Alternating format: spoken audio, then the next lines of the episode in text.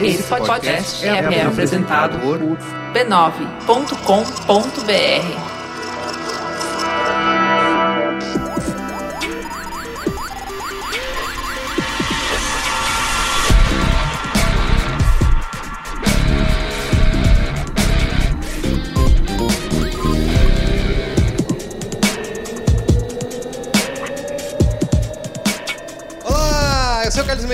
esse é o Braincast número... Qual é o número? 146. 146, é isso aí, Luiz Assuda. Estou aqui hoje com Cristiano Dias. Bom dia, Fernete. Bom dia, Fortaleza.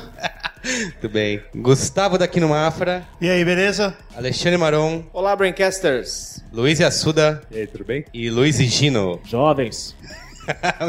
Ô, você não usou o seu bordão que você falou que ia começar a usar. Desculpa, fala putada. Muito bem, antes da gente falar do menino jornalismo aqui que morreu, ou não, a gente vai discutir isso. Vamos para o comentário nos comentários, certo? Mas já agora? Já, Tá agora. Comentando os comentários.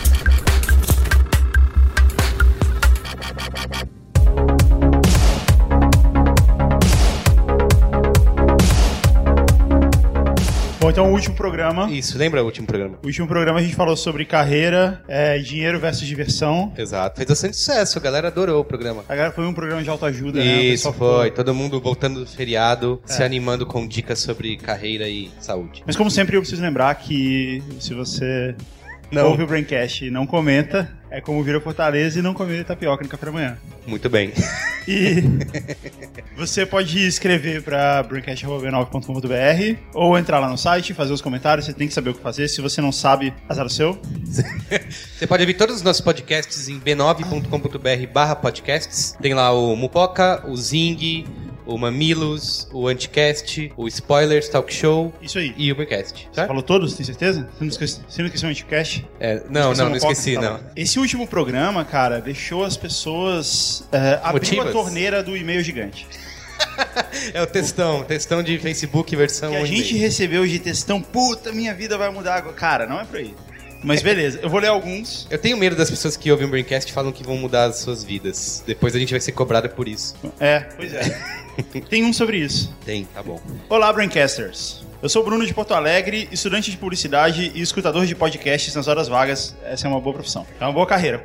Persegue que você vai se dar bem. o B9 pra mim é como um irmão mais velho que te aconselha, dá uns tapas de vez em quando, compra bebida escondida e indica seu mano para vaguinhas de estágio na firma. Muito bom, perfeito. É, Acho que a gente alcançou nosso objetivo final. Chega, acabou o programa. A gente podia criar um serviço de comprar bebida. Esse último programa foi muito importante, já que estou passando pelo mesmo dilema. Trabalho numa imobiliária que paga suficiente para viver e o trabalho é razoável. Depois de escutar o programa, decidi que preciso bolar um jeito de me inserir no mercado sem me ferrar totalmente. A gente vai ser responsável pela saturação do mercado publicitário com profissionais entrando. Todo mundo, é isso aí, vou É lá. uma avalanche de estagiário, é programa de trainee do Braincast. Aí levei essa discussão para meus professores e me surpreendi. Primeiro porque não escutavam o Braincast e nem acessavam o B9. Cara, muro de faculdade. Segundo, porque também passam e passaram pelo mesmo dilema. Terceiro, que essa discussão me rendeu indicações para estágios. Abraço, B9ers. Atenciosamente, Bruno Galo. Muito bem. Eu li até, o, sei lá, ontem de noite, os comentários do site, vi comentários no Instagram e tal, e me lembrou uma parada muito comum e que a pegadinha que a, gente não acha que é comum, que é conhecido. Nossa, esse meio é muito grande, você não vai ler esse Eu vou, eu vou ler o textão. Não, tem que ler o Tá. textão. Que chama Síndrome do Impostor. E é você achar que você não é bom o suficiente. O jeito que eu vi alguém descrever assim: você começar num emprego novo, aí você olhar seus colegas de trabalho e falar assim: o RH errou, não devia ter me contratado. Eu não sou tão bom quanto esses caras. E foi engraçado que eu contei uma vez, eu tava ju- justamente com os meus colegas de trabalho, os caras que ocupam o mesmo cargo que eu no mundo inteiro, e tendo essa sensação de o recrutamento errou. E aí eu citei essa história de síndrome do impostor. E aí um alemão que tava do meu lado, que é um puta planner da Alemanha, não sei o que, que ela. Escreveu Como é que é síndrome do impostor em alemão? Não, ele escreveu em inglês. Síndrome do impostor. impostor syndrome.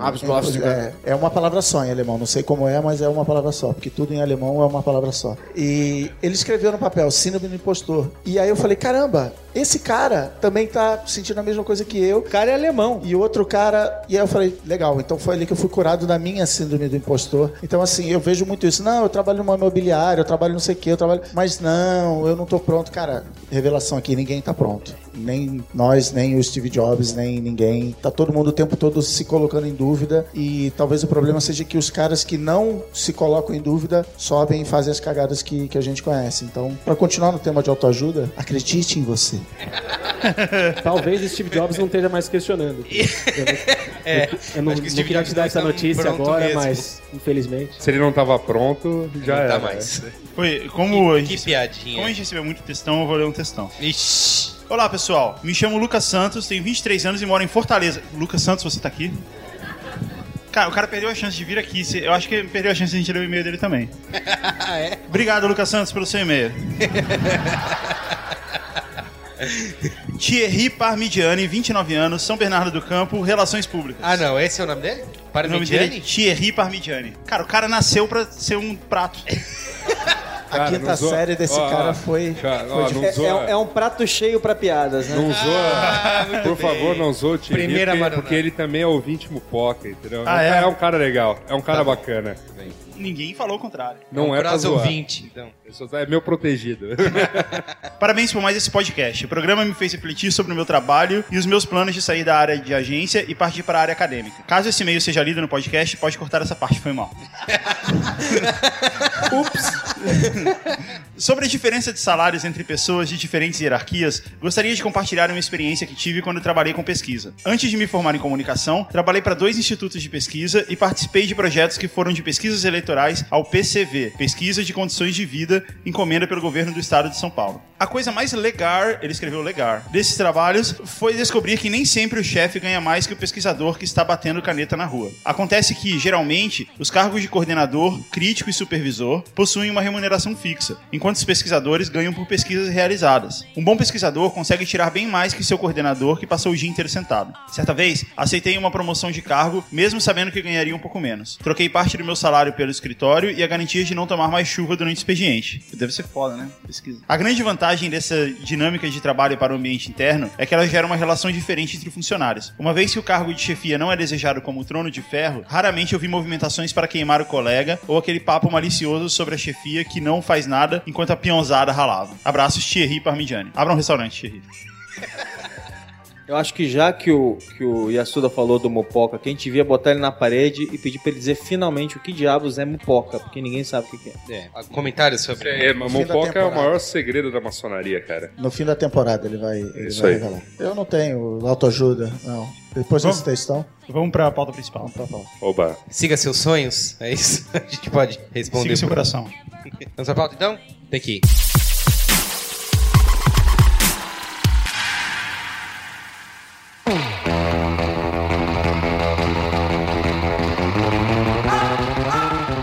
Falar aqui sobre. Como o nome bonito da nossa pauta é o impacto da internet no Não sei. jornalismo? É o quanto a internet mudou o jornalismo. Isso, exato. Mas a gente pode mudar para um menino de jornalismo que morreu. fala. Menino de jornalismo que morreu, é legal. Não avisa assim, cara. Tem que, tem que ser mais sensível com isso. Tá. É, é só o jornalismo impresso, não é o, todo o jornalismo. Será? É. É o que, é o que veremos. Tá. é o que veremos. Bem. Tem um, um amigo do Chris Dias, o Clay Shirk, certo, Chris? Isso. Ele tem um, tem um livro que ele fala, é Here Comes Everybody, que ele fala sobre. Esse livro é muito bom e eu Saiu em recomendo. português como Lá vem todo Lá mundo. vem todo mundo. Ah, é? É o melhor. é- Muito bom. vem todo É o mundo, tradutor da sessão da tarde. Não deu trabalho pra traduzir. Do barulho. Lá vem todo mundo do barulho. O cara pensou.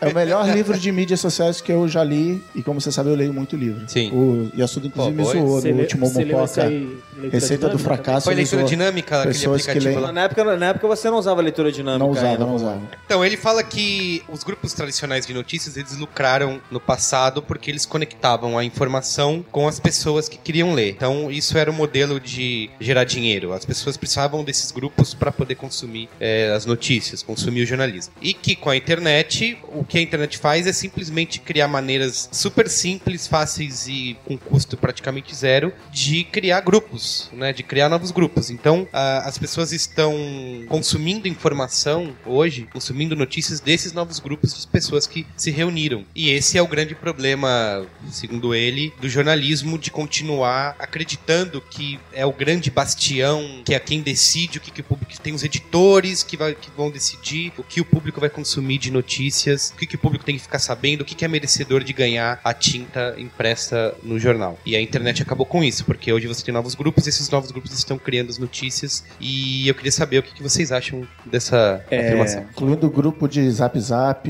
Grupo de Zap Zap, grupo de Facebook, blog, do todos os BuzzFeeds da vida. Não, eu vou começar dizendo o seguinte. Então, a outra frase que eu gosto do, do nosso amigo Clay Shirky, que ele fala que, como é que é? Uma tecnologia só é socialmente significativa quando ela é tecnologicamente é, enfadonha, chata, boring, ele usa o termo, né? Então, eu acho essa leitura legal, mas eu acho que ela, é- ela, ela tem que ser mais holística, ela tem que ir além disso. Então, assim, não é só isso, né? Não é só uma questão de distribuição pura e simples, é uma questão de captação também, quer dizer, é uma questão de que durante muito tempo as ferramentas eram muito caras e muito difíceis e era assim, quem tinha máquina fotográfica 50 anos atrás? Quem tinha filmadora 30 anos atrás? Né? Quer dizer, quem tinha todas essas ferramentas? Quem podia distribuir 20 anos atrás? Né? Então, quando você junta tudo isso, é, a passagem de avião era super cara, né? Então, quando você junta todo, todos esses, esses elementos, todos eles baixaram de custo, né? Você tem uma câmera no bolso, gravador, sei lá. Viajar o mundo é muito mais barato, né? A gente sabe disso. É, é- só é um pouquinho mais é, desesperador, porque como a, a cadeira diminui e a gente é um pouco pequenininho, é um pouco mais chato. Mas antes, um dos elementos também que o jornalismo usava a seu favor era a escassez de olhos para ver as coisas, né? Então, assim, tinha um termo que eu adoro, que eu sempre gosto de usar e lembrar as pessoas, assim, tinha um termo que os caras usavam que era o testemunho ocular da história, né? Em que as pessoas falavam o assim, repórter Esso, né? é, eu fui lá, eu vi e eu vou contar pra você. Só que a gente tá num mundo em que todo mundo tem um olho eletrônico capaz de capturar uma informação e contar pros outros. E quando isso acontece, você cria uma crise de identidade no jornalismo. Eu não sou mais o único capaz de te mostrar alguma coisa fora do comum. E não, por acaso, todos os eventos grandes de breaking news, né, de notícia quente dos últimos anos, não são imagens de cinegrafista. Sempre é imagem de um celular que tava na hora, uma, é assim, agora é assim, é celular e câmera de, de segurança. Pode ver, básico. Se for na é Rússia, principalmente, a câmera Na Rússia, carro. câmera de carro. Câmera de carro. Gravar em pé, né? Pelo menos grava deitado. É, tem um. Parar o programa agora e vamos falar isso. Galera, não filma com o celular em pé, por favor. Vamos, vamos, vamos pra campanha. Assim, A ó, por, campanha por favor, é. por favor. A tela é assim. assim. Por favor. Obrigado, obrigado Mas aí, aí eu sou eu sou o que discorda, né? Sim, é é melhor fazer assim. Mas se vocês quiserem fazer assim, gente, a, a, a, a tela do celular ela é vertical, ela se impõe também. Então não precisa ouvir a galera, não. Ah, gente- não, Amaron, quem convidou? Então, eu, é, eu queria complementar esse Por favor. ponto com... Tem um texto que foi escrito já faz um bocado de tempo, mas eu gosto muito. É o nosso glorioso, conhecido Mr. Manson, o Sr. Wagner, teve uma vez que ele se desafiou a explicar mídia social sem usar os jargões, sabe? Falar de rede social, falar de, na época de Orkut, ou falar de Facebook, enfim, usar qualquer termo da moda. Então ele decidiu fazer uma abordagem bem marxista, né, a respeito da, da análise do que seria mídia social, e eu, eu gosto muito dessa abordagem. Ele fala muito em que ele defende é que se a gente for analisar mídia como tendo três pilares, né, que é a produção do conteúdo, a distribuição do conteúdo e o armazenamento desse conteúdo, o custo de todos esses pilares nos últimos 20 anos despencou em mais de mil vezes. Isso é análise numérica. Então você tem né, um negócio que custava mil dólares, né, no- nos anos 80, custa um dólar ou muito menos do que isso hoje em dia. Tanto a questão da produção, então a câmera. A câmera digital, nos anos 80, quando surgiu a primeira, a primeira câmera digital custava 12 mil dólares. né, a- a- e era uma câmera horrorosa. A que você tem no- hoje no bolso faz muito mais do que aquela fazia. É, e não custa isso. Custa muito menos. A questão do, Em 12 das- vezes sem juros, não. É, não, e se você, se você questão- a colocar, questão da distri- a se colocar a bolinha de ferro É. da operadora no seu tornozelo, você pode levar até uma câmera digital de graça. Exatamente. A questão da distribuição, mesma coisa. Com a internet, você barateia muito esse custo. E o armazenamento, que tem muito a ver a- com construir uma história, né? Então, é, você poder fazer resgate do passado, poder fazer arquivo de tudo que você está produzindo, também fica muito barato. Então, você jogar as coisas para nuvem, ou mesmo ter um, um- um disco de um o tera Big na sua Data das casa. fotos aí. Eu vou sair tirando foto. Quando eu comprei minha, minha É câmera, minha primeira câmera digital, foi assim: eu vou poder tirar quantas fotos eu quiser sem me preocupar de que o filme vai acabar, de que eu vou ter que pagar centro de sinal. Portanto, eu tenho gigas e gigas de fotos que eu nunca mais vou ver, mas isso é outro, outro assunto. É, e assim, na verdade, o impacto dessa diminuição de custos dos três pilares fundamentais que explicam a mídia é que justificam o termo mídia social. Se, né, o, o exemplo dele é o seguinte: se, por exemplo, o, o preço da cevada, o preço do, do lúpulo, né, e, e o, e o custo do material para se fazer cerveja despencassem no mesmo, no mesmo ritmo, todo mundo tava fazendo cerveja em casa e ninguém mais estava comprando Danbev. E Busque no Google isso cerveja vale pra- social você vai achar esse texto. é, exato. É, se você procurar exatamente, se, é, se procurando cerveja social, você acha. E isso vale para qualquer indústria. Então não há uma indústria que nos últimos 30 anos viu seus três pilares fundamentais terem o, o- o seu preço, não, o seu custo despencar nesse ritmo nos últimos 20 anos. E por isso que não é apenas o jornalismo que está em xeque, mas toda a indústria de mídia tem que começar a se questionar, porque na- no, é, no nosso caso, né, porque o grosso aqui é publicitário ou trabalha próximo à publicidade, também tá, tá questionando isso. Quem produz é, conteúdo de entre- entretenimento também tá, question, tá se questionando, porque é, é, a gente tá num momento realmente de que um cara com celular, de repente, tá produzindo um conteúdo mais assistido, mais, né, que entretém mais gente, enfim, ou que informa mais gente. É, mas é por isso que eu falo que tem assim: tem a crise econômica do modelo de negócio, que é como ganhar dinheiro com isso, e tem a crise de identidade do jornalismo, que é assim: o jornalista já não se sente mais tão especial como ele se sentia 20 anos atrás. Ele era especial, ele tinha um jornal, uma rádio por trás dele, e ele usava o peso desse, desse veículo para ter acesso a coisas exclusivas. Isso não é mais necessariamente verdade, quer dizer, mudou muito, mudou a natureza do trabalho, né? Então ele tem que se focar em coisas muito específicas. Eu lembro que foi engraçado que à medida que foi que a tecnologia digital foi avançando e mudando e acentuando essa crise de identidade, era assim, não, mas é, o conteúdo de qualidade, aí os caras começam a conseguir fazer conteúdo de qualidade com vídeo bonitinho e tal, não sei lá. Então, isso é uma coisa que eu ia falar, porque, assim, tem uma pesquisa que o The Atlantic fez, dos Estados Unidos, que diz que 65% dos jornalistas ainda olham a internet como algo que mais atrapalha do que ajuda é, é, o jornalismo. E É mal gran- necessário, né? É, É. uma, ten- uma tendência passageira. Isso. E a grande crítica deles é que, assim, nossas timelines são ferramentas poderosas, como você falou de, ah, tem lá os protestos no Egito ou no Brasil, e as pessoas estão produzindo material dali de dentro, a mídia ninja, por exemplo, jogando conteúdo na internet. Só que a crítica deles é que isso não é o suficiente para enxergar a grande, a big picture. Que tem, precisa, alguém precisa, precisa descer um jornalista lá do alto da montanha, juntar toda essa informação e emitir uma opinião super mega importante sobre aquilo. Mas o que a gente acaba vendo, e acho que a gente está vendo isso muito no Brasil, é que, e aí vai, vale a discussão se antes era assim, se isso foi causado pela internet, é que todo mundo, inclusive o jornalista credenciado, pelo fato de ser um ser humano, tem um ponto de vista, vai dar um enfoque, vai preferir mostrar desse ângulo do que desse ângulo, às vezes literalmente na foto, às vezes no texto, na interpretação. Quem aqui já deu alguma entrevista na vida para algum órgão de imprensa, algum jornalista, sabe que não,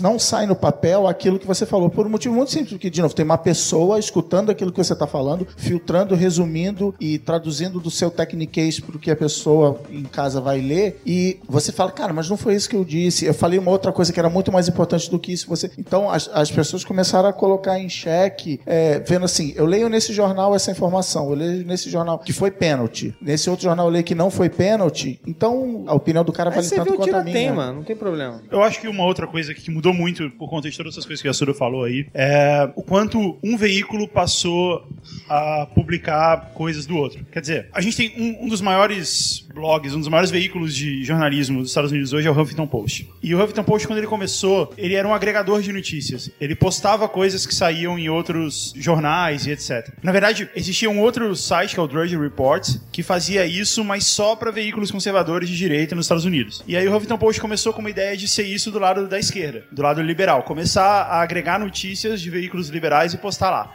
Lembrando que esquerda e direita nos Estados Unidos é um pouquinho É um pouco diferente daqui. É, é. É tudo à direita É, mesmo. tudo- é direita e direita. É direita e menos direita, é isso. Ah, e... Mas enfim. E aí eles começaram a fazer isso, e aí começou a se questionar, de- porque teoricamente o cara não tá fazendo nada errado. Ele publica uma notícia do Diário do Nordeste, coloca lá um trecho e coloca, ó, saiu isso aqui no Diário do Nordeste. Isso não deixa de ser uma notícia, não deixa de ser uma verdade, entendeu? Ele não tá violando, teoricamente, sei lá, o direito do... Ele não tá copiando. Uma matéria do Diário do Nordeste. Mas virou uma mídia redundante. Tá dando a né? fonte. Gerou uma mídia redundante e que agrega... E isso passou a ser uma tendência. A gente passou a ter vários... O Breaking News desabou o valor completamente. Tipo assim, é, pra que que você vai mandar 30 pessoas pra ver a mesma coisa ao mesmo tempo, né? E aí a análise ganhou o valor. E aí é, era o que eu tava dizendo, tipo, não, aí a curadoria é o nosso maior valor, Sim, né? Nosso... Aí chegam todas as redes sociais, Twitter, Facebook, Instagram e tudo mais, e mudam o valor da curadoria também. A curadoria que os caras achavam, não, meu último bastião, acabou o bastião. Então a identidade sofre com isso também. É, e com isso que o Guga falou, também se perde muito o, o poder da autoria, né? Você, você joga, você tem os agregadores de notícias, você joga seu bando de notícias no, no, no feed do Facebook, por exemplo. Perde-se o, o poder do furo. Aí de repente você leu aquela coisa e tal, você tá comentando com um amigo na roda de bar. Ó, eu li a notícia que, É. sei lá, o avião, não sei das quantas, caiu. Aonde você leu? No Facebook. É, o furo é muito superestimado, né, atualmente. Todo mundo correndo atrás Não, e, do... tem- e aí a, a grande pergunta que você tem que fazer, porque e isso vale para qualquer indústria, em crise ou não, é as coisas são no jornalismo como são por força do meio que era antes. Ó, o McLuhan aí sambando. Na carta Porque da sociedade. você tinha um número de páginas limitado, o número de palavras por página, o número de vezes por dia ou por semana que saía a revista ou, ou o jornal que seja. Então você criou todo um sistema para. Então eu vou mandar cinco caras pra rua, eles vão perguntar o que tá acontecendo. Aí tem um cara que vai juntar, vai escolher, vai fazer uma curadoria das minhas 20 páginas do jornal. E aí, então todo o sistema foi desenhado em cima dessa limitação física. Eu tenho um pedaço de papel que eu tenho que levar do ponto A pro ponto B e tal. Aí agora, ah não, o cara foi lá. onde- Não, o meu amigo tava lá e ele publicou um amigo de um amigo e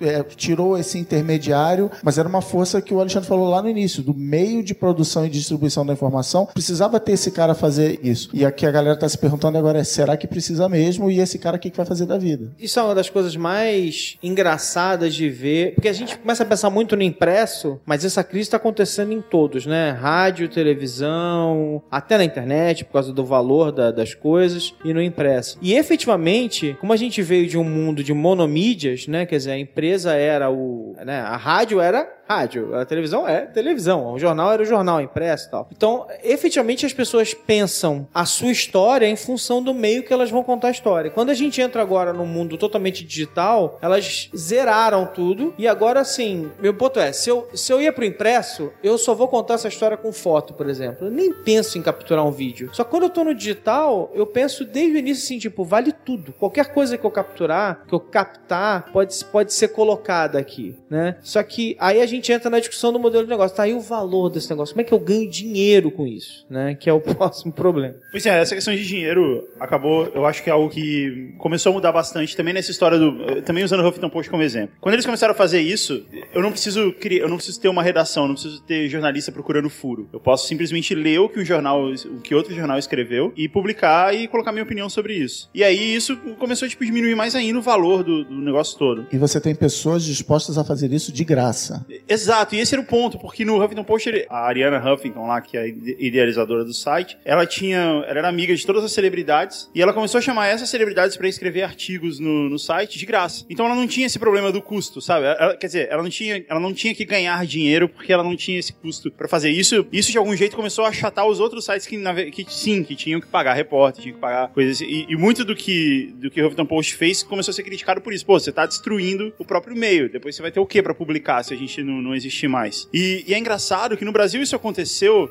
Não sei se vocês lembram daquele site No Ponto, que virou No Mínimo, Aham. Ah, do IG. nossa. Era a mesma coisa, se você olhar. Era um monte de, de, de gente conhecida. Um monte de e tal, medalhão. escrevendo artigos, e ninguém ganhava dinheiro com isso e tal. Tanto que o site quebrou, né? O site fechou. Medalhões do passado que basicamente ninguém nem lembra mais que eles são. Pois é, exato. Mas na época era importante. Era relevante. Todo mundo lia o site, o site era, tinha audiência e tal, e ao mesmo tempo. Porque a grande defesa que a, que a imprensa, vou chamar de tradicional na falta de melhor palavra, faz de si assim: legal, o Huffington Post vai pegar um link, vai no Facebook, nanana, mas alguém precisa escrever aquele texto original lá atrás de que o primeiro-ministro de sei lá onde fez é, e a, a defesa está sendo nesse nível. Vocês estão diminuindo o valor, quebrando a conta lá na ponta e não vai ter ninguém levantando os dados. E do outro lado tem um monte de gente falando: não, eu faço isso de graça, eu faço isso por prazer, porque tem a ver até fazendo gancho com o programa anterior de, de carreira e dinheiro e tal, que eu falei história. Se você, usando o exemplo da câmera fotográfica, se você quiser ser fotógrafo 30 anos atrás, você tinha que dedicar sua vida a isso, porque o custo de ser fotógrafo era alto. Escritor também não. Eu adoro escrever, eu quero passar minha vida escrevendo. Então, cara, você vai trabalhar numa revista, numa redação publicitária, escrevendo para você exercitar a sua escrita e você ter contato com as pessoas que vão publicar seus livros. Hoje em dia, eu abro um blog, escrevo meu texto, ou um textão no Facebook, que seja, e pronto. Manda Botei e-mail pro Braincast. mando e-mail pro Braincast e boto isso, essa minha vontade de escrever pra fora e continuo com o meu emprego durante o dia pagando minhas contas fazendo na, na imobiliária, que nem o ouvinte. Eu creio que esse- essa questão de bastiões realmente.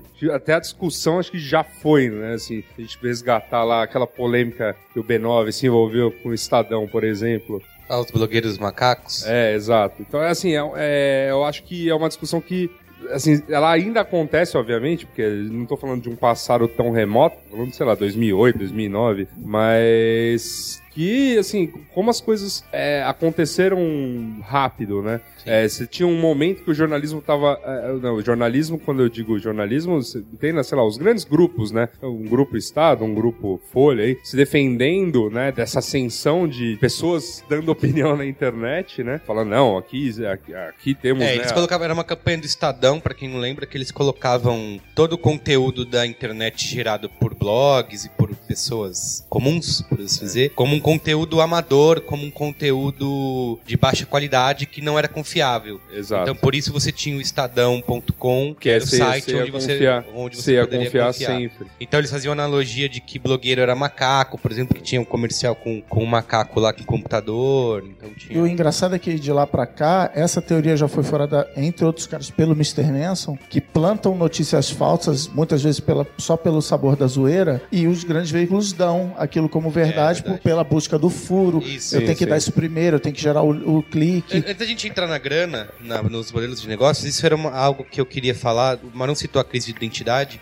E que hoje eu tenho, eu tenho visto muito. Porque é isso que eu falei no começo, assim, todo jo- jornal querendo ser o BuzzFeed ou outros veículos do tipo e criando. usando as mesmas práticas. Eu vejo direto na Folha, pelo menos no Facebook e no Twitter, eles usando títulos caça-cliques sem menor vergonha. Aí quando você clica, o, o título na notícia em si é, é outro. Não, tem, É, tem é. aquela história do. de que tinha duas histórias que eram as mais lidas da internet naquele momento. E que quando você vai olhar, era assim, a, a listinha, engraçadinha tal, era do New York Times. E o texto profundo sobre política era, do BuzzFeed. É. Você, você vai se emocionar com esses 10 É.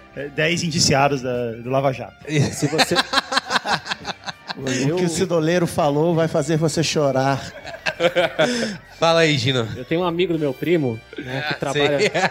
Amigo Sempre do meu primo. É, o amigo do meu primo ele trabalha num grande portal de internet, que eu, logicamente eu não vou citar aqui qual é. Certo. Mas, é um tem grande- três letras. Dizem que tem três letras. e, aí, e aí o que acontece? É, costumeiramente, durante o mês, a editoria, determinada editoria se reunia e apresentava quais tinham sido as notícias, as publicações, mais o maior número de acessos do mês. Celebrava-se aquilo, estourava uma champanhe, todo mundo girava, assim, aquela loucura.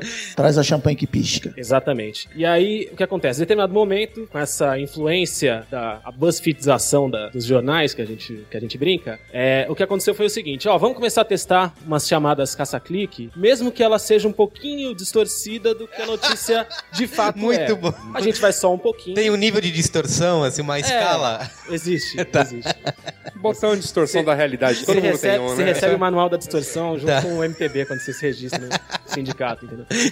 E aí o que acontece? Em determinado momento começaram a ver que de fato você faz a BuzzFeedização do seu, da sua manchete e você traz mais cliques. Aí legal, tudo foi celebrado. Aí falou, ah, vamos dar uma olhada então no tempo de permanência dos leitores que caem pro site através dessa notícia e na própria notícia. E o resultado é abismal, assim, é muito menor. Porque a pessoa começa a ler, vê que não é bem aquele fala, ah, fecha e vai pra outra coisa. Mas. Não aí? é tão Tem um, emocionante cara assim. bacana, tem um cara bacana que escreveu sobre isso no B9, viu? É. Sobre Famoso quem? Não, um cara bacana. bacana, um cara bacana, um cara legal. Luiz Yassuda? É, esse cara é bacana, viu?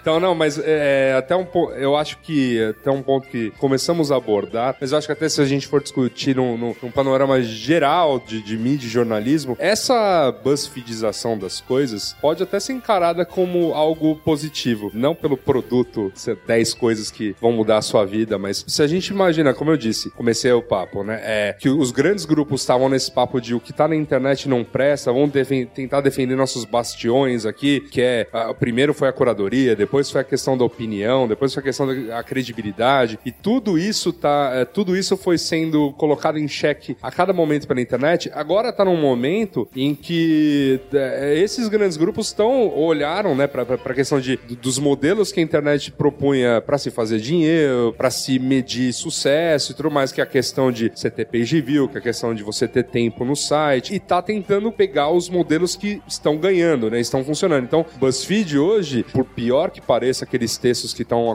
que estão acontecendo lá, é, vamos dizer assim, é o, é o jornalismo do momento. Tá, então você aí- tem, não, não, não. Aí você tem o grupo Folha, sei lá, o grupo Estadão tentando, Não, ou pra- pra- qualquer ah, um, tá. Globo e tudo isso, mais, mas- tentando embarcar nessa. Mas não que isso vai ser, vai ser o produto final, assim. Eu acho que isso tá longe de acontecer, e, mas o que eu vejo de fato positivo é, se a gente comparar com 2008, em que eu não queria nem relar nessa, não queria nem papo Sim, tá. com, com, com o que tava acontecendo, Mas o problema nesse caso é que as pessoas sempre olham errado, né? O BuzzFeed tem um monte de outras coisas a ensinar, além de listinha, Sim. né? Então, assim, uma das Cara, primeiras coisas que o BuzzFeed Mas, ensina... mas, o, lan- mas o lance de se olhar errado, se você, por exemplo, imaginar todas as benesses do Ocidente, aí você pega o Japão e tenta, tentando, assim, fazer, né, faz, parecer ocidental, é uma coisa bizarra, Ah, mas aí entendeu? a gente vai entrar num outro assunto que não tem nada a ver, mas eu vou entrar mesmo assim, porque afinal de contas é o Braincast, que é a gente, a nível de ser humano enquanto pessoa, a gente, é buscar a fórmula. Então, é, é só ver agora que todas as prefeituras do Brasil no Facebook são engraçadinhas, É zoeirinha, porque... Então você pega o nível mais externo da cebola da vida... É, não entende Que- o- que a é- essência Só da funciona a zoeirinha, né? É, a prefeitura de. E eu, puta, tem um texto antigão do, do B9 que fala de cargo coach, enfim. A prefeitura de, de Curitiba é legal porque ela é engraçada. Não, ela é legal porque ela se aproximou do cidadão. Isso. Ela criou... Não, então todas as prefeituras do Brasil agora são zoeirinhas. Mas vamos, mas vamos olhar pelo lado positivo. Todas as prefeituras do Brasil quererem ser zoeirinhas igual a de Curitiba, significa que todas elas estão abrindo uma porta que elas não vão fechar nunca Isso, mais. isso. então isso, essa é a O processo parte boa. é mais importante. Isso. E o processo, nesse caso, para o jornalismo é a coisa mais importante. Então, olhar o grande grupo tentando fazer igual o BuzzFeed, igual o Upworth, é excelente. Significa que. Não, não, não, o Upworth não. Não, ok, mas. Enfim.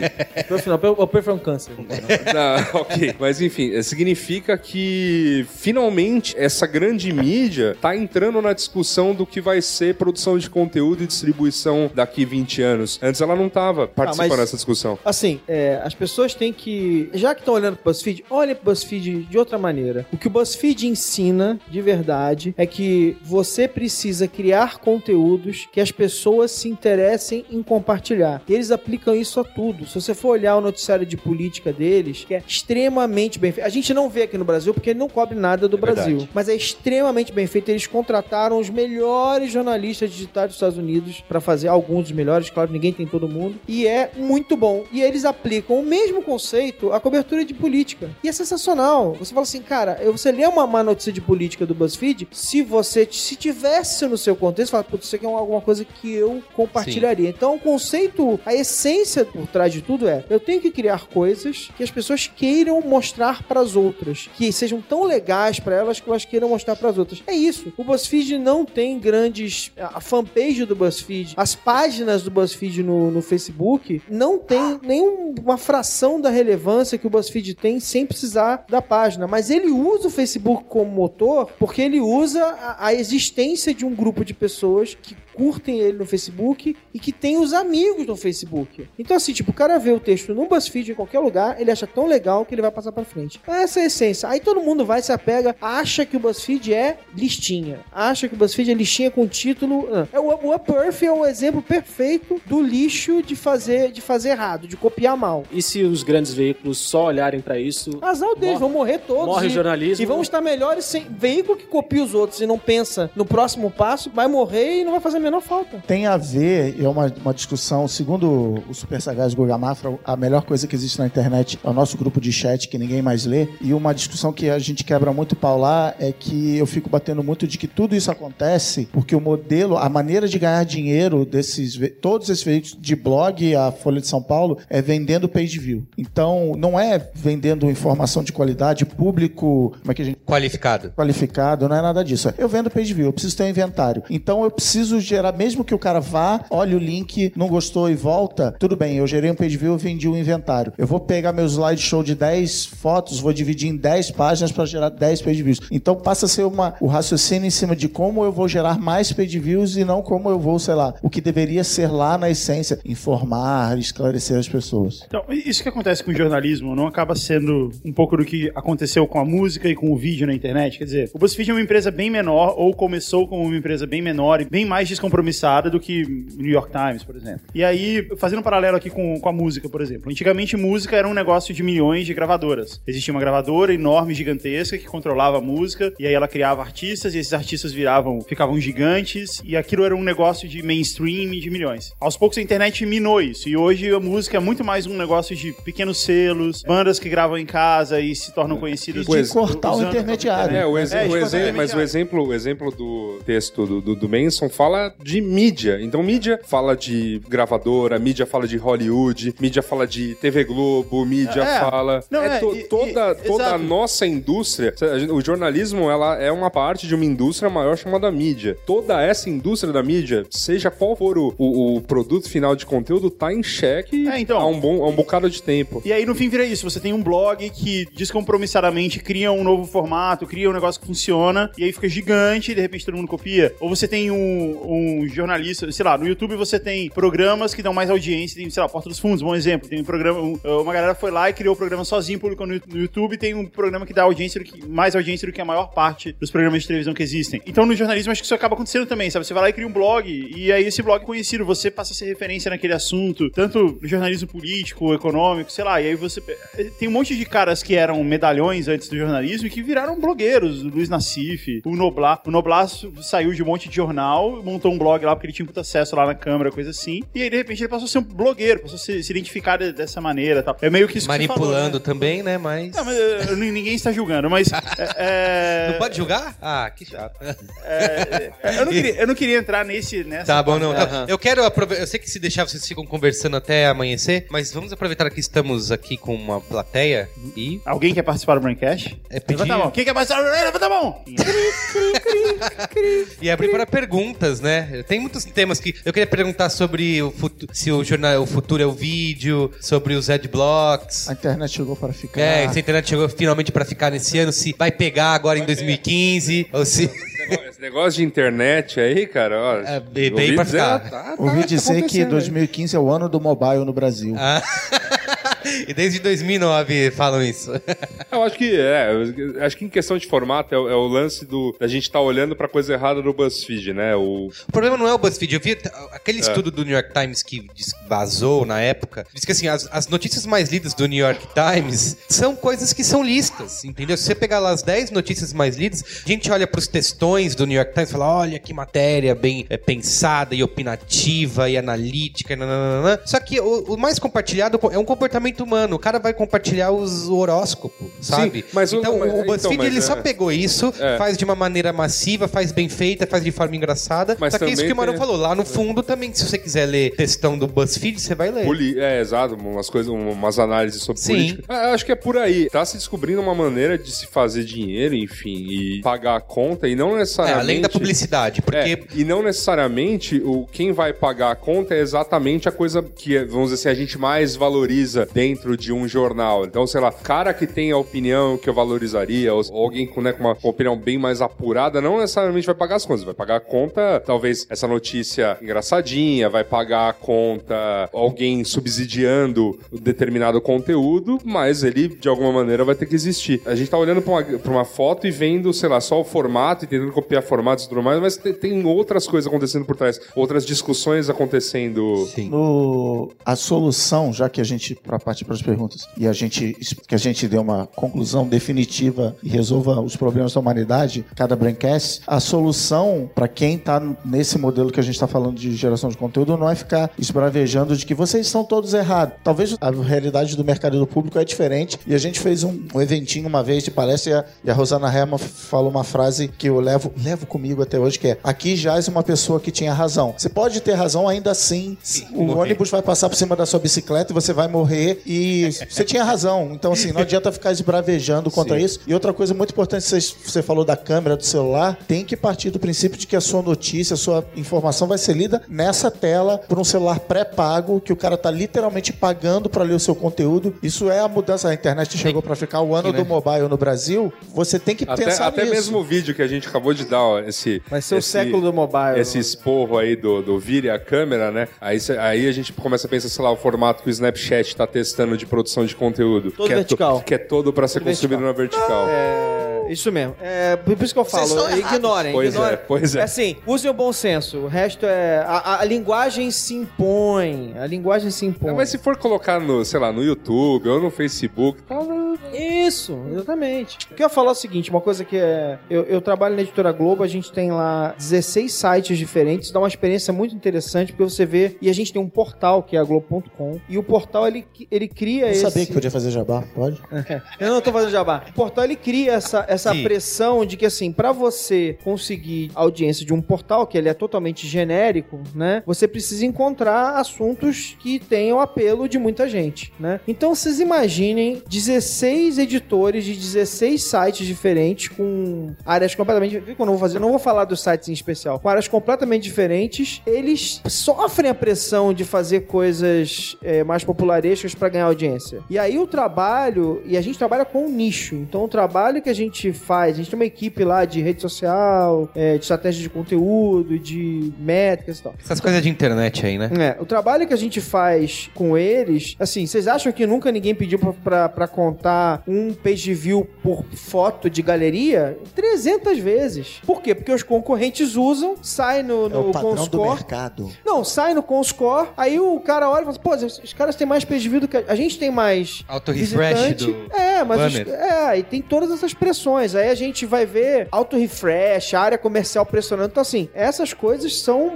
fazem parte da vida de um editor. O editor pressionado pela entrega de conteúdo, as ideias que ele tem não são as melhores do mundo. E você fica realmente assim. É legal ter uma área ali que fica prezando pela qualidade, fica tentando falar: não, gente, calma, vamos lá. A gente tem que, tem que procurar as melhores práticas, quer dizer, de qualidade. Pensar no leitor, que é aquele negócio que as pessoas vão esquecendo de vez em quando. E eu acho que quem chegou depois, por ter começado na mídia digital, tem uma relação mais próxima com a audiência, né? Se aproxima mais. Vamos deixar a audiência falar então.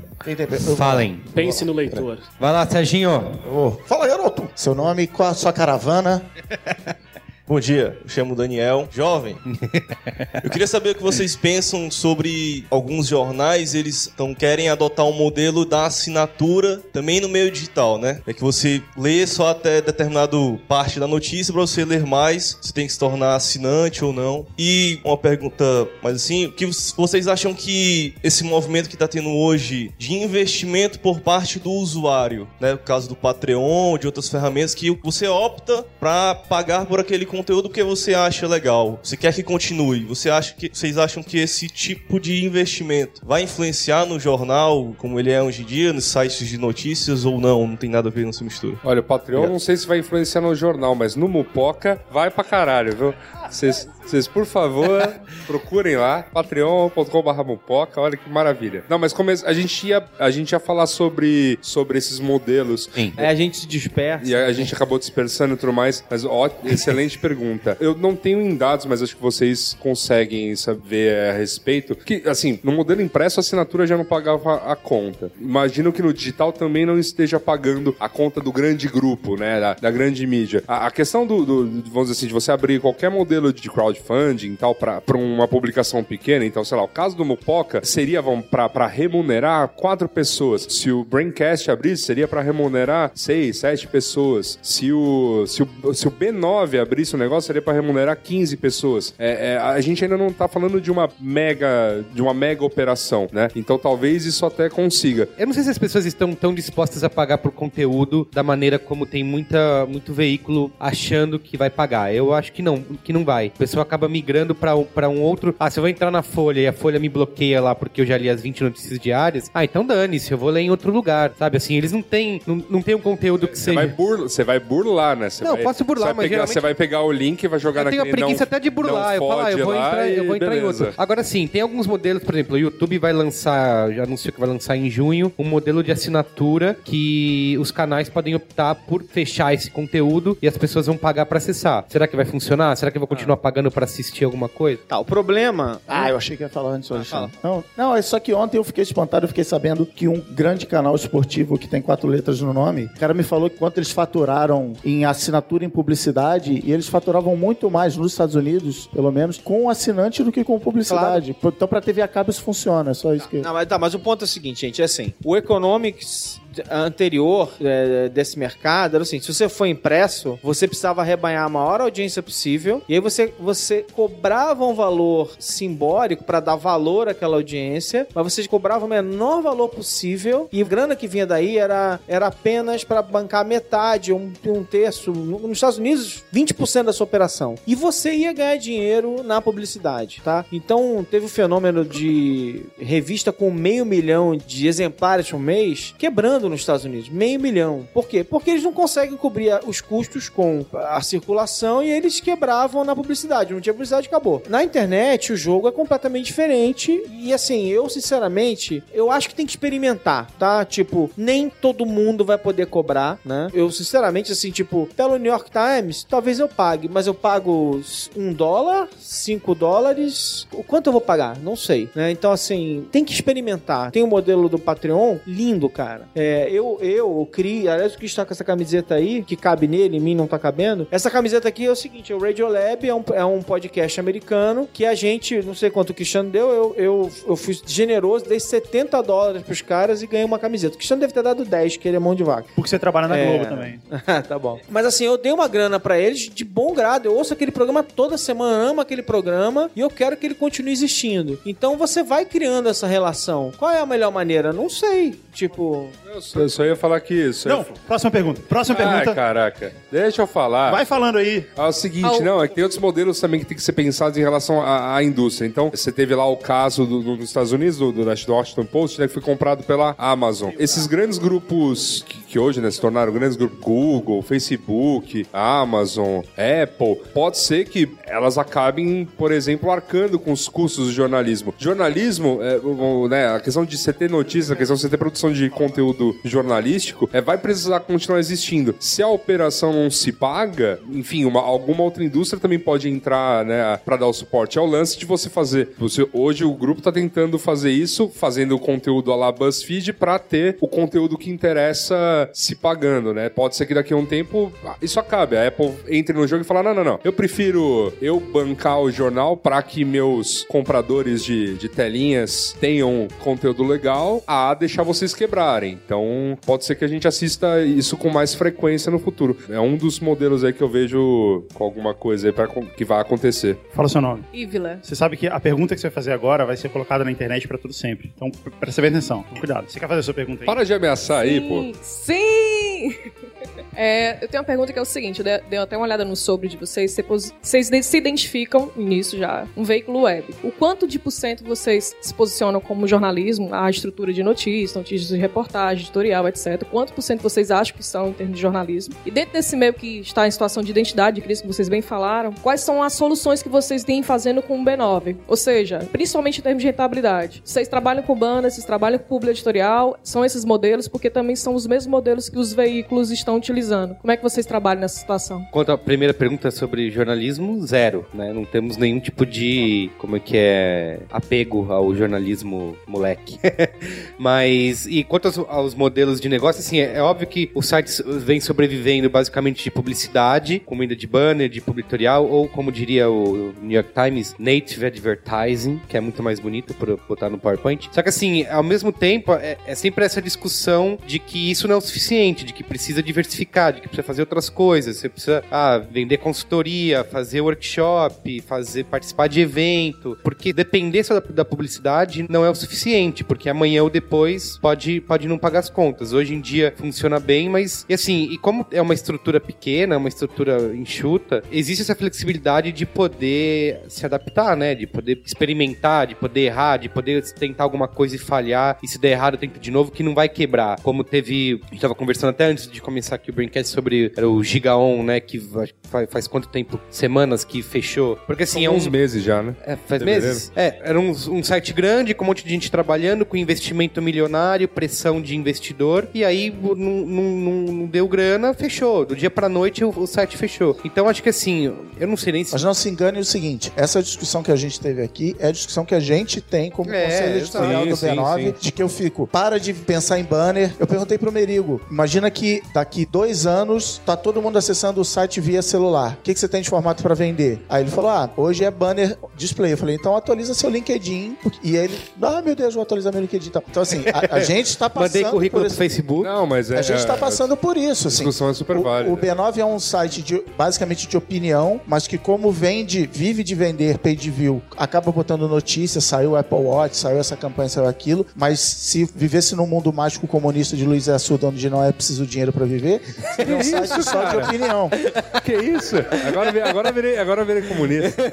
Agora virou... Agora! Só Não, é, o, agora. se- é o seguinte, é, eu acho até que, é, assim, é, tanto é que a gente tem muitas essas discussões e pensa em muitas coisas que, sei lá, daqui a dois anos você vai entrar lá no sobre do B9, talvez não esteja que a gente é um veículo web, a gente pode virar, ah, é, Uma nave plataforma, espacial. uma nave espacial, um evento, um qualquer coisa, porque é isso, não tem uma fórmula, a gente também arrisca várias coisas, enfim, não, pra, vamos, fa- fazendo já um, um lance meia culpa, é, é, assim, não dá pra culpar o jornalismo olhar pro, pro, sei lá, pro BuzzFeed agora, né, e copiar coisa de fazer lista e tudo mais, se, sei lá, a gente, num passado aí não muito distante, no- nós, enquanto, né, blogs e tal, é, fazíamos vários tipos de experimentos pra pra testar a questão de ranqueamento no Google. Sim. Então, sei lá, colocava no título fotos do desastre aéreo X e a notícia não, tinha e nada a ver e, via o- que- e viu o Fotos- resultado fotos disso. da Sandy pelada. Fotos da Sandy pelada, é isso aí. Tem uma outra coisa interessante que. O por- Cid, o Cid fala que quando ele criou aqueles vídeos lá da Coreia do ano passado, Sim. pra ele ganhar view rápido, que ele tinha alguns meses pra montar a farsa dele, os vídeos, vocês sabem dessa história? Os vídeos da Coreia que supostamente estaria dizendo que ganhou a Copa do Mundo, que foi uma farsa mundial. um Saiu jornal tudo quanto é jornal, é. Então, ele, para ele ganhar view, pra não ficar tão estranho, ele colocou assim, ó, é, mulher pelada, gostosa, não sei o que lá. Ele botou um monte de nome, um monte de palavra-chave. Trapaceou, literalmente, para as pessoas pelo menos irem lá, darem o play no vídeo e ela fala assim, mas não tem mulher pelada, e saírem. É, pra E aí ele ganhou view rápido, depois ele tirou aquelas tags todas pra preparar o vídeo pra farsa. O que Luiz então, Gino tem algumas então- palavras. Peraí, peraí, peraí. Deixa Essa é eu a sua dica, Alexandre?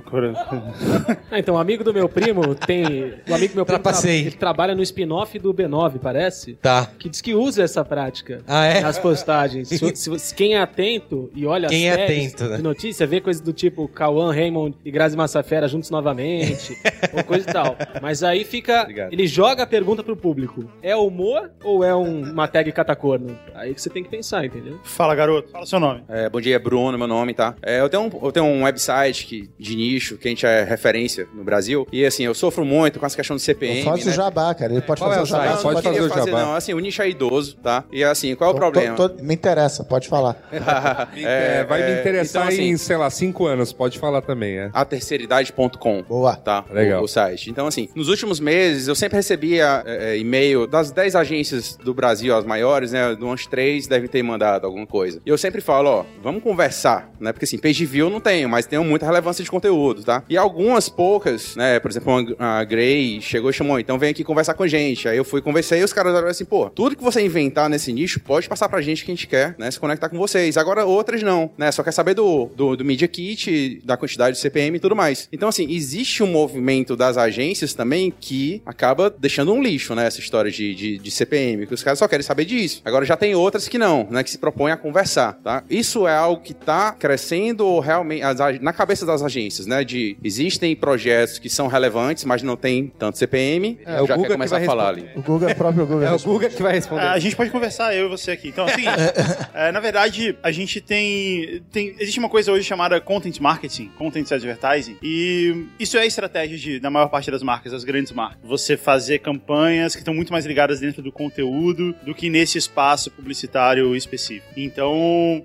é claro que isso não é para todo mundo ainda, é claro que isso vai crescendo aos poucos, mas é, isso faz parte do, do que a gente tem. A gente, como site, o B9 como site e o terceiridade.com, cara, o Alexandre fez jabá da Globo, todo mundo tá liberado. A gente que tem esse tipo de site, o que a gente tem para entregar pro anunciante é justamente isso, sabe? É essa experiência que a gente tem de contato, essa conversa que a gente tem com a nossa audiência. Então, quando a gente faz uma publicidade que envolve tudo isso, que envolve essa interatividade, que envolve conteúdo, essa publicidade vai ser muito mais efetiva. A gente fala que a internet mudou a publicidade e, e muitas vezes a gente esquece que o cargo que mais virou de cabeça para baixo dentro de uma agência de publicidade foi o mídia. O mídia, antes da internet, era um cara que ligava para quatro canais de TV, quatro jornais, quatro revistas, negociava pacotes e ele era um É, ele nem- negociador. Ele nem precisava negociar, porque era tão pouca gente, na verdade, o, o mídia era conhecido como o cara que fazia X no papel lá. Então, exatamente. três, Agora, mapa de ele X tem tal, e acabou. E um ganhava milhão de veículos. Agora ele tem um milhão de veículos, ele tem que pensar nesse monte de coisa. E só que o departamento foi criado em cima de TRP de RP, em alcance. Eu preciso que o meu banner apareça em um milhão de, de telas. E é um cara para cuidar de um monte de campanha. Então a maioria das agências ainda tá não por má vontade, não porque defende o modelo antigo assim. É um cara para cuidar de 20 marcas durante o ano. Ele vai marcar X na planilha porque ele quer cobrir um milhão de, de impressões. Aí tem a agência que tá inclusive mudando seu modelo de remuneração para pensar nisso melhor e aí achar caras como você. e É, mas, mas, pensa, mas pensa que, assim, tal qual o, o jornal tá impactado por todas as mudanças recentes, a agência de publicidade também tá nesse momento. Então, assim, a agência também se, se- tentou segurar o modelo enquanto pôde. E tá tentando ainda. A questão de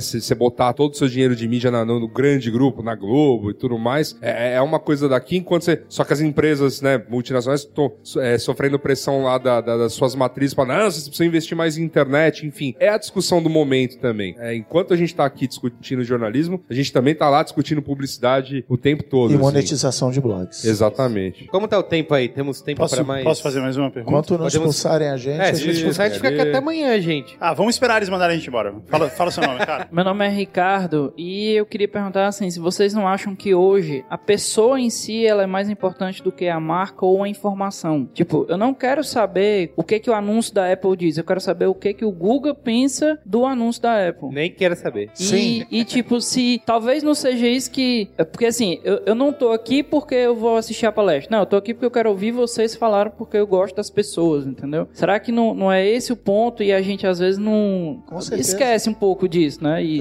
e tipo, cara, ó, eu vou pra, pra isso se tu me der 10 mil, sei lá, assim, Com bem certeza, mercenário Com mesmo. certeza. E aí. Peraí, peraí só um pouquinho. Fala. A gente também gosta de você, cara. Me dá um abraço. Ah, é. Que bonito, cara. Bonito. Se deu mal, hein? Não, isso é direto. E eu brinco. Deu mal. Quando eu vou falar com os meus clientes, ninguém acorda de manhã, tira o celular do bolso e fala: O que será que a Coca-Cola tem pra me contar hoje de manhã, já que tem a feira da Coca-Cola aí? O que será que, sabe? Ontem eu tava com a Chevrolet. O que será que a Chevrolet? Não vejo a hora. De Peraí, selfie. o que a Chevrolet tem pra dizer pra você é não compre carro hoje. Não compre carro hoje! É, não vejo a hora de ver a Chevrolet. É, mas é exatamente isso. A câmera de selfie mudou isso pra caramba. Eu entro nas grandes redes sociais, pra não fazer jabá da minha, pra ver meus amigos e não pra ver marca. E aí, já que eu estou nesse palanque mundial aqui, eu tenho que ficar ouvindo os caras falando: ah, o alcance orgânico da minha página caiu. Cara, o alcance orgânico da sua página caiu porque ninguém entra no Facebook pra ver a sua página. Você acha a sua página incrível, mas eu entrei pra ver a foto da minha sobrinha, pra ver a foto do cachorro do Alexandre, pra ver a zoeirinha do não salvo. Então, assim, é isso. E aí, quando eu falo disso pros clientes, eu falo: as pessoas têm que estar no centro da mensagem. Tem que deixar de falar de eu, a minha marca. É, a gente, já que eu tava com a Chevrolet ontem, a gente tava zoando o locutor da Hyundai. Melhor que o alemão, melhor que o japonês. Sim, Sofisticação. Desculpa o termo técnico, foda-se a sua marca. Como é que ela é útil pra mim? Como é que isso vai mudar a minha vida? Como é que vai ser um cara mais legal? E poucas marcas dominam E isso. a gente citou o Cid aqui, eu acho que isso faz total sentido, porque. A gente citou o Cid aqui. Entra, Cid! É. Não? que ah, ele tem um seguidor, ele é uma personalidade, né? Quem contrata o Cid, a marca que contrata o Cid pra fazer alguma coisa, que é a figura dele, né? Não importa o site dele ou o que ele, ou que ele tá publicando ali, mas ele virou a personalidade. Eu acho que a gente, numa menor escala, é óbvio, mas a gente tem isso com o Braincast também, porque a gente percebe que a audiência do Braincast, ela não varia dependendo do tema. A gente pode falar qualquer coisa. Acho que se a gente gravar um programa sobre... Hoje, por exemplo. É.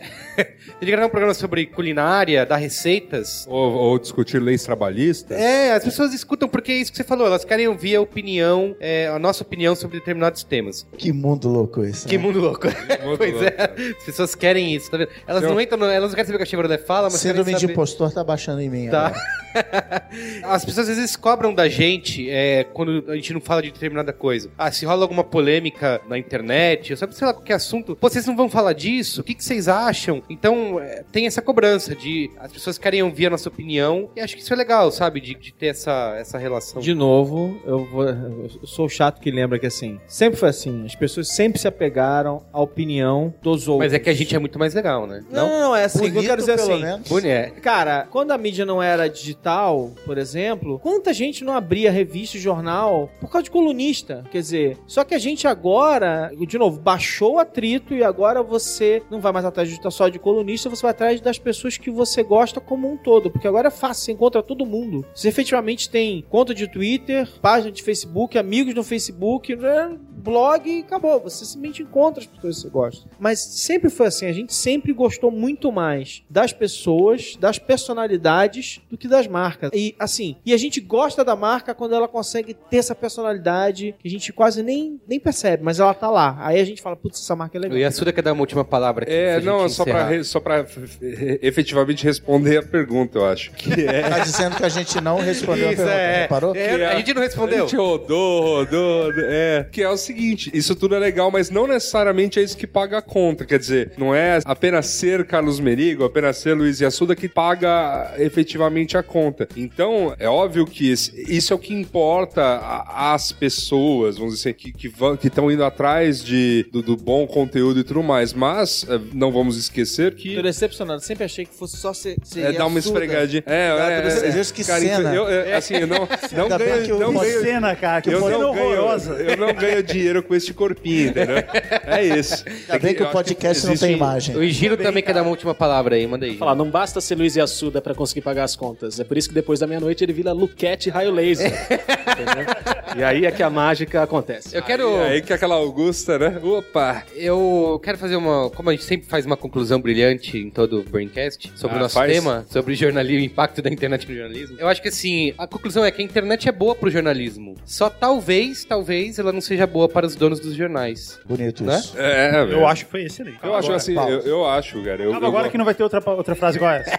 eu, eu, eu, eu, assim, eu gosto muito desses grupos independentes que têm surgido. Eu acho que não, não só falando, sei lá, de mídia ninja, mas tem um outro que eu leio bastante e que tá em quase todas as coisas ultra radicais que acontecem lá em São Paulo, que é o A Ponte. É, eles estiveram numa, nu- numa última reintegração de posse, tem uma, tem uma galera que, que Você tem lido muito Olavo de Carvalho? era- não? Ah, Olavo de juro. Carvalho. Tá rolando? Você tem lido muito? Se eu tenho lido? É. Não, esse eu, Rodrigo é- Constantino, Isso não me. Não, isso não galera. me concerne. Não. Não, de vez em quando é obviamente que eu leio. Ah, não. A, a coisa, a coisa aparece na minha timeline, eu obviamente vou Na dar uma minha não olhada. aparece, só tem gente legal. Você lê ironicamente, Eu, eu é isso? novamente, É. eu vou. Eu vou é, a, é a dica. é, conselhos que vos deixo, assim, né? antes, de, antes de irmos. É, é importante, até para questionar o argumento do seu amiguinho, ouvir o argumento do seu amiguinho. Então, assim, é, eu tenho que dar uma lida lá no- na, na abobrinha do Constantino pra rebater ponto a ponto. E, eventualmente, em alguns pontos, pode ser que eu concorde. Ih, não. Vou me levantar. Não, não, é sério. Assim, Acabou, o mundo É, acabou. acabou. Acabou. você tem, que, você tem que ter. Você tem que. E a Suda relativizando a opinião. Não do- é isso, cara. Eu, eu continuo achando que ele escreve mal, eu continuo achando que a maior parte das opiniões dele são abobrinha. O menino mas maluquinho. Só que eu, só que eu, é, que ele é um meio menino maluquinho, liberalzinho. Só que assim, cara, eu tenho que ler, eu tenho que dar uma olhada no que ele tá falando, porque tem gente que dá importância a isso, e isso vai me afetar de alguma maneira. Então, assim, eu vou ter que ir lá, vou dar uma lida vou tentar rebater ponto a ponto, sei lá, enfim, né? É que eu tenho muito tempo livre, né? Porque afinal é, é só eu ser Luiz e a Suda e tal, Assuda, eu acreditava- uma rebolada e beleza. Eu acreditava e respeitava você, cara, mas agora acabou, acabou. Invalidou tudo que você disse pra Cara, mim. mas você não viu que você sabe quem, quem desmistificou essa história foi o Mamilos, né? Que a Juliana foi lá, me falou du- duas coisas, tá? Aí eu falei, não, tem algum fundo de verdade. Ela, ah, você concordou com o Constantino? Aí eu falei, "Ô, Juliana, pelo amor de Deus, né? Todo mundo representa alguém na internet. Acabou. Assim, é sempre assim. Todo mundo representa alguém. Você sempre vai se, vai se sentir representado por alguém. Boa. É isso? É isso. Beijo do gordo? O Luiz e Gino tem uma fra... um conselho. Para a juventude. É, a última, uma última frase. Você fecha o programa. A minha dica, que fica gravada também nos anais da internet pra todo sempre, é visitem Fortaleza. Olha aí que puxação.